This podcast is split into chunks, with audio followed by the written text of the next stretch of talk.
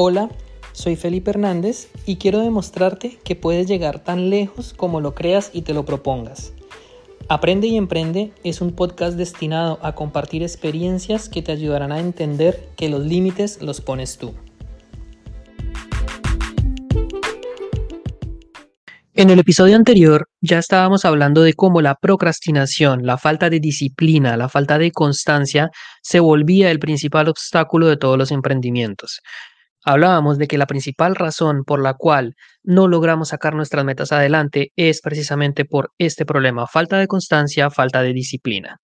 Te doy la bienvenida a un episodio más de Aprende y Emprende y en el capítulo de hoy o en este episodio te voy a explicar o te voy a compartir cuál ha sido la estrategia que a mí me ha funcionado cuando he querido sacar adelante algún proyecto en la parte personal, en la parte deportiva inclusive, y me ha permitido concentrarme y ser un poquito más disciplinado.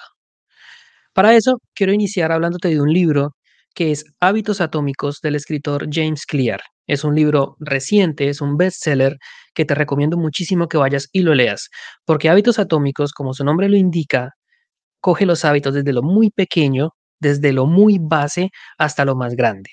Muchas veces pensamos que hábitos muy sencillos como salir a caminar dos minutos, como ser organizado, eh, como cepillarse los dientes en la mañana, no tienen ningún impacto en nuestra vida. La realidad es que sí que los tienen, porque la acumulación de hábitos, sean positivos, van a afectar para bien, sean negativos, van a afectar para mal. Te estoy mencionando esto porque lo que te quiero decir es que la procrastinación, la falta de disciplina y la falta de constancia son un hábito. Y decía mi mentor Daniel Rodríguez, son un hábito que se tienen que cambiar por otro hábito. Si tú no eres disciplinado, es un tema más de identidad, más de hábitos, y tienes que empezar a detectar y a trabajarlo desde esa perspectiva. Y cuando tú sabes que son un hábito, también sabes que se pueden reemplazar. Sabes que si tienes la mala costumbre de iniciar algo y dejarlo a la mitad de camino, de la misma manera como eres capaz de dejar todo a medias, también eres capaz de continuarlo y terminarlo hasta el final. Sencillamente es la perspectiva y el enfoque que tú le vas a dar lo que va a hacer la diferencia. Ahora bien, ¿qué es lo que a mí me ha servido? Y en el libro de hábitos atómicos lo recomiendo muchísimo. Tu contexto y las personas con las que te estás rodeando.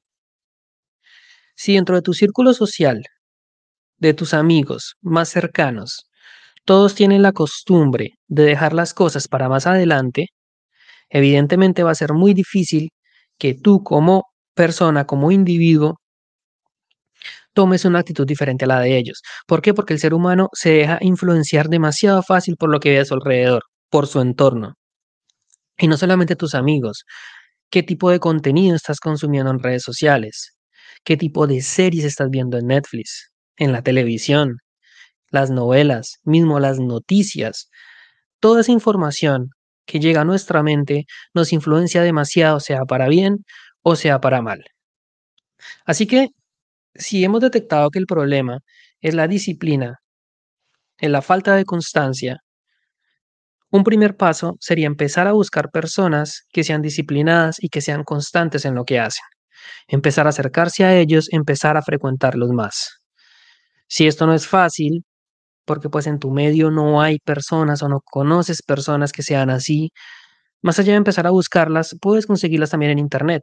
Escuchando este podcast, por ejemplo, escuchando muchos otros podcasts más que te hablan sobre estos temas precisamente, sobre crecimiento personal, sobre inversiones, sobre cómo mejorar tus hábitos, eso ya es una forma muy eficiente de empezar a mejorar tu entorno poner mucha atención al contenido que estás consumiendo en redes sociales también es algo muy importante que va a influenciar directamente cuál es tu resultado a la hora de ser disciplinado o no. Así que en mi caso personal me ha servido bastante saber muy bien con qué personas me empiezo a rodear, de qué personas me dejo influenciar, qué libros leo, por ejemplo, también es muy importante. Y más allá de esto, hay dos cosas o hay dos momentos en la vida, y aquí te voy a contar un poco de mi historia, en los que he tenido proyectos personales que se han estancado y qué es lo que he hecho para dar un siguiente paso. Uno de ellos, en la parte deportiva, fue el ajedrez. A mí el ajedrez siempre ha sido un deporte que me ha gustado. Cuando era mucho más joven, que estaba en el colegio, participé en varios torneos en Colombia, en la ciudad de Bogotá. Me iba relativamente bien, sin embargo, pues bueno, era un deporte que requería mucho tiempo, requería disciplina, requería esfuerzo, era un proyecto de vida prácticamente. Y en concepto de este podcast era un emprendimiento. ¿Qué pasó? Lo abandoné. Dejé de jugar torneos, mi nivel se estancó, no volví a entrenar más a pesar de que ya estaba, pues en el, teníamos un club de amigos con los que nos reuníamos, teníamos un profesor que nos entrenaba y bueno, eso en su momento hizo que mi nivel de ajedrez subiera, sin embargo se estancó. Pasó, pasaron varios años cuando me cambié de país, que me vine a vivir a Canadá, que dejé de practicar el ajedrez. Hasta que para en el año 2018 volví a inscribirme a los torneos, volví a inscribirme a un club. Empecé a jugar partidas nuevamente, empecé a contactar con personas que estuvieran en el medio y ahí de la importancia de saber de quién te rodeas. Si yo quería mejorar mi nivel en el ajedrez, lo más lógico era que buscara personas que también les gustara el ajedrez y que también estuvieran entrenando. Así que inscribirme a un club fue la mejor decisión que pude tomar para eso. Empecé a practicar, a jugar varios torneos, me empezó a ir bien, sin embargo llegó un punto en el que mi nivel se estancó. Y recuerdo que fue muy triste para mí. Creo que fueron dos torneos seguidos en los que, para ponerte un poquito de contexto, cada torneo son cinco partidas es decir, que en dos torneos jugué 10 partidas y de esas 10 partidas perdí 8 e hice dos tablas. Eso evidentemente para mí fue un golpe muy duro porque como deportista, eh, acumular tantas derrotas seguidas, pues te ataca la autoestima, eh, te, te desmotiva bastante. ¿Qué fue lo que yo hice para poder retomar mi nivel, para poder regresar más fuerte que antes? Buscar un entrenador.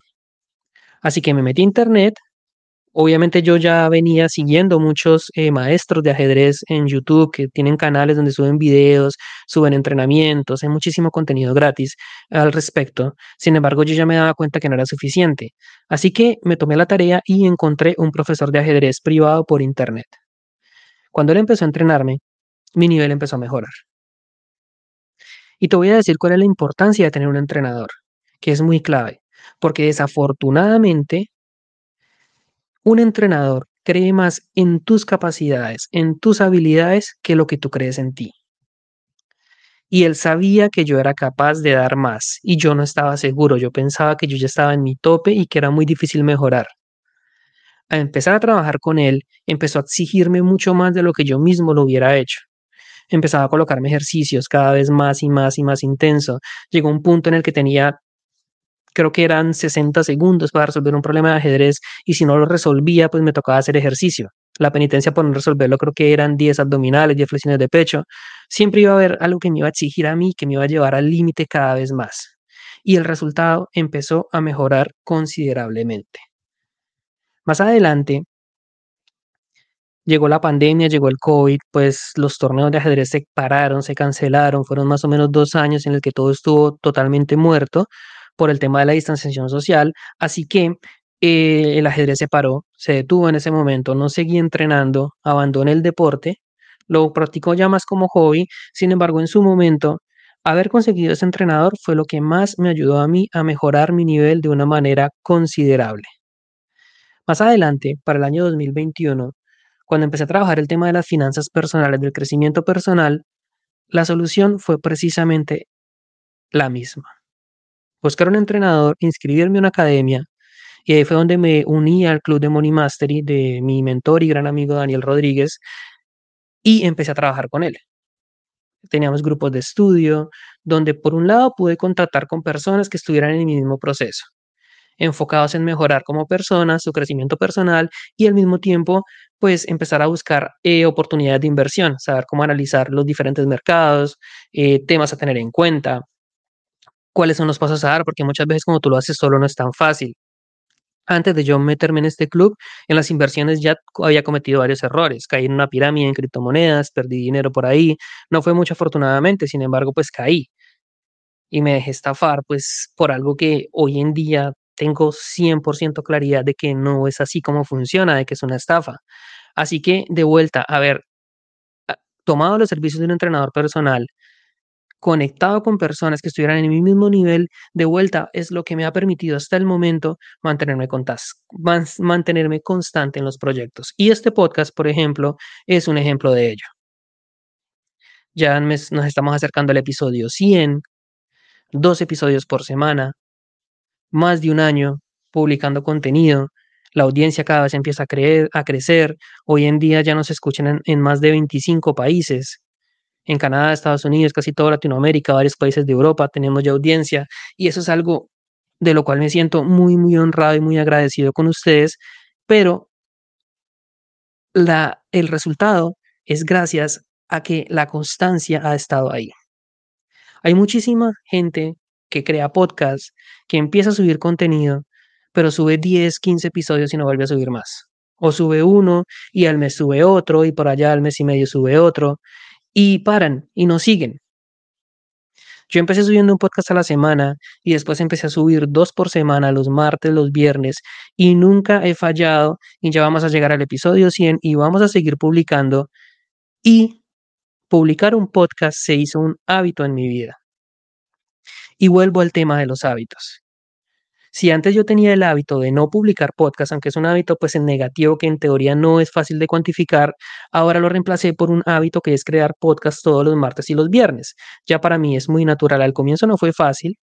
Hubieron varios episodios que los tuve que grabar a las 5 de la mañana y el estudio era el carro, me salía al parqueadero de la casa y empezaba a grabar con temperaturas porque estábamos ya en invierno, menos 10 grados y yo ahí congelándome en, en, en la cabina del carro. Sin embargo, grababa el episodio y al otro día lo publicaba. Hoy en día ya es muchísimo más fácil para mí grabar un episodio porque ya me acostumbré a hacerlo. Y en la parte de crecimiento personal de inversiones hay muchos hábitos que se empiezan a, a, a ser recurrentes en tu vida y ya es tan normal que lo haces por naturaleza.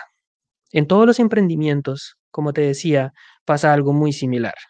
Si la constancia no es un hábito en tu vida, tienes que reemplazarlo por un hábito que sí haga que tú todos los días salgas y hagas lo que tienes que hacer. En mi caso me funcionó mucho conseguir entrenadores. Lo hice en el deporte, en la parte de ajedrez, lo hice en la parte de inversiones y crecimiento personal con la Academia Money Mastery. Ahora bien, yo entiendo que contratar un entrenador no es gratis, cuesta dinero, cuesta tiempo, cuesta sacrificio. La gran ventaja es lo que te decía, un entrenador va a creer mucho más en ti que lo que tú crees y te va a exigir y te va a retar. Y esa presión social de saber que hay alguien esperando que tú hagas algo es lo que te hace actuar. No es lo mismo que yo me comprometa conmigo mismo y diga, todos los días me voy a levantar a las 5 de la mañana a hacer ejercicio, por ponerte un ejemplo porque muy seguramente no lo voy a hacer. Al tercer día me voy a quedar dormido y voy a decir, ah, no pasa nada. Es muy diferente a que haya alguien del otro lado esperando que tú lo hagas. Y que si no lo haces, te va a mandar un mensaje y te va a decir qué pasó. Y que va a estar pendiente. Y es una persona que probablemente tú vas a sentir que se va a decepcionar de ti si fallas. Y esa presión social de no querer quedar mal con esa persona o con ese grupo de amigos es lo que te va a ti a llevar a hacer lo que tienes que hacer. Y ya lo hablábamos en la entrevista con Sofía Claros, en lo cual ella nos compartía su experiencia de cómo estar en la academia de Money Mastery le ayudó a ella a mejorar muchísimo la parte de los hábitos. Tener un grupo de amigas con las cuales se reunían y todas estaban esperando que cada una hiciera lo que se comprometió a hacer, esa presión social es lo que más te hace a ti moverte y va a impedir que te pongas excusas y que empieces a procrastinar. Si yo sé que tengo que publicar un episodio del podcast para el siguiente viernes, pero no hay nadie esperando que yo lo publique, si no lo hago nadie se va a dar cuenta, lo más probable es que me empiece a vender ideas y no lo haga. Pero ahora, si ya hay una audiencia que está acostumbrada a que yo suba ese podcast, si ya tengo unos compañeros de estudio, si tengo un mentor que está pendiente, que sabe que yo debo publicar ese día y que si yo no lo hago, probablemente voy a pensar que se va a decepcionar de mí. Toda esa serie de factores que aunque muchas veces ni siquiera son verdad, porque probablemente nadie te va a decir nada si no publicas, pero tú te estás vendiendo la idea de que si no lo haces, alguien te va a cuestionar o alguien se va, se va a extrañar de que no lo hiciste. Y esa presión va a hacer que tú hagas lo que tengas que hacer y dejes de procrastinar. Muchas veces no es fácil conseguir un mentor, pero en un gimnasio la gente que paga un entrenador personal es precisamente por lo mismo, porque ese entrenador personal, te, si tú solamente ibas a hacer 10 lagartijas, te va a obligar a hacer 15. Y cuando estés en la 15 te va a meter 5 más. Si no estuvieras entrenador al lado, tú no lo harías. Llegas a las 10, a las 12 y ya paras. Nosotros como personas nos colocamos metas. Y nos colocamos metas hasta donde nosotros creemos que somos capaces. Un entrenador va a coger esa meta que es tu límite y te la va a multiplicar por dos. Y te va a exigir y te va a llevar y te va a obligar a que lo hagas. Y una vez lo hagas, te vas a dar cuenta de que sí que era posible. Si no puedes conseguir un entrenador porque no siempre es necesario o no siempre tienes los recursos para hacerlo, con que busques una comunidad, con que busques que tu entorno sea más propicio para que hagas lo que tienes que hacer, va a ser un paso muy, muy, pero muy importante. Antes de terminar, quiero contarte la experiencia que viví en el retiro que hicimos de Coaching Mastery, que fue la inmersión en hielo. Era algo que yo nunca se me hubiera ocurrido hacer, porque soy una persona muy friolenta. A mí yo no me baño con agua fría. Si el agua está muy helada, me salgo inmediatamente. Y en ese momento, uno de los entrenadores o estaba programado dentro de la planificación, nosotros no sabíamos, llenaron toda la bañera con hielo y el ejercicio era que teníamos que durar ahí cinco minutos sin salirnos. Evidentemente era algo que si por iniciativa propia yo nunca lo iba a hacer. Era imposible que yo me fuera a meter al hielo cinco minutos, no tenía ningún sentido. Pero cuando esa persona, y estando todos en grupo, nos dijo, van a hacer la prueba del hielo y se van a meter ahí cinco minutos, y él nos dijo, los primeros tres van a ser los más difíciles y ustedes se van a querer salir y va a doler y va a doler mucho. Pero después del tercer minuto te empiezas a acostumbrar y no te vas a dar cuenta cuando ya pasaron los cinco minutos y te sales. Y efectivamente, así fue. Llegó la prueba, yo estaba muy asustado, tenía como nervios, me metí, fue muy duro, dolió demasiado. Tú sientes, cuando tú no estás acostumbrado al hielo, tú sientes como si te estuvieran cortando la piel desde adentro, porque empieza a quemar, y empieza a entrarte miedo que de pronto te va a hacer daño a tu salud. Sin embargo, empezaron a pasar los minutos y tú te empiezas a acostumbrar, te empiezas a aclimatar y cuando menos me di cuenta, los cinco minutos habían pasado. ¿Qué te quiero decir con esto? Y con esta experiencia y cuál es el gran aprendizaje? Que hay muchísimas cosas que nosotros pensamos que no somos capaces de hacer, pero la única barrera está en nuestra mente.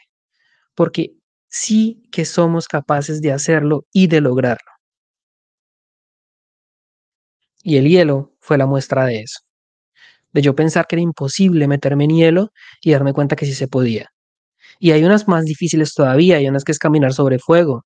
Yo esto no, pues no le encuentro, no le encontraría mucha lógica, pero sí sé que hay muchísimos retiros porque he visto testimonios de personas que después de cierto entrenamiento caminan sobre el fuego y no se queman.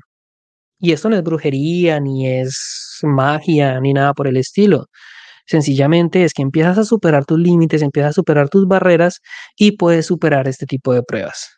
Así que si tú crees que tú no eres capaz de ser disciplinado, que tú no eres capaz de ser constante, que todo el tiempo estás procrastinando y dejando las cosas para más adelante, y sabiendo que esa es la razón por la cual tus proyectos y tus emprendimientos no salen adelante, la invitación es a que escuches este episodio las veces que sea necesario, uno y otra y otra vez, porque aquí te estoy dando a partir de mi ejemplo, las pruebas de que lo que tú crees que no eres capaz, sí que lo eres.